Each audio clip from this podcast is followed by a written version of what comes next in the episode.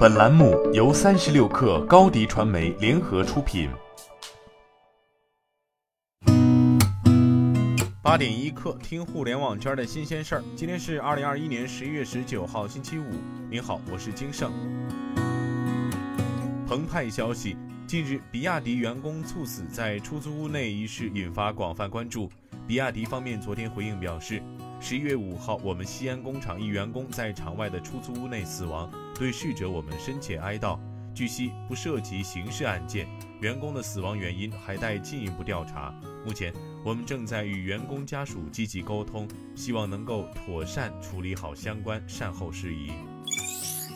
国家邮政局监测数据显示，今年双十一期间，十一月一号至十一月十六号。全国邮政快递企业共揽收快递包裹六十八亿件，同比增长百分之十八点二；共投递快递包裹六十三亿件，同比增长百分之十六点二。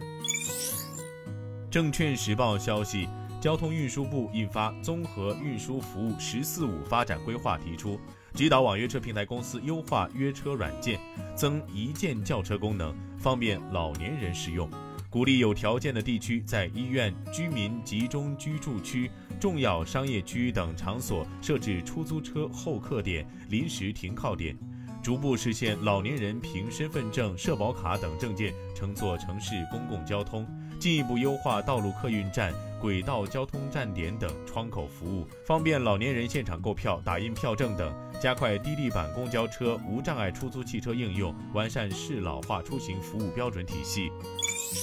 北京日报消息，国家反垄断局昨天上午在北京三里河东路八号正式挂牌成立，与国家市场监管总局三里河办公区同楼。这是继国家乡村振兴局、国家疾病控制局之后，今年国务院新组建的第三个副部级国家局。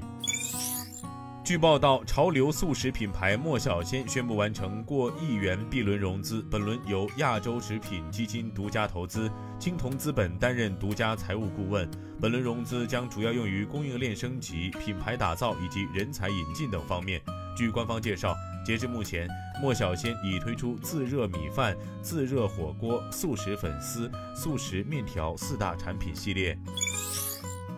财联社消息。方舟投资管理公司创始人凯西·伍德木头姐在最新采访中表示，如果特斯拉在美国率先实现自动驾驶，我们将可以相信，特斯拉不仅将占据电动汽车市场的最大份额，也将在未来五年内占据整个汽车市场百分之二十至百分之二十五的份额。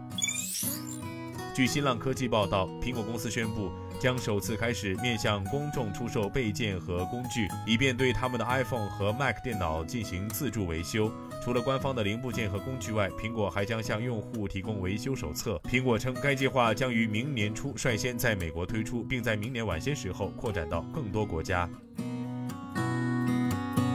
今天咱们先聊到这儿，我是兴盛八点一刻，咱们下周见。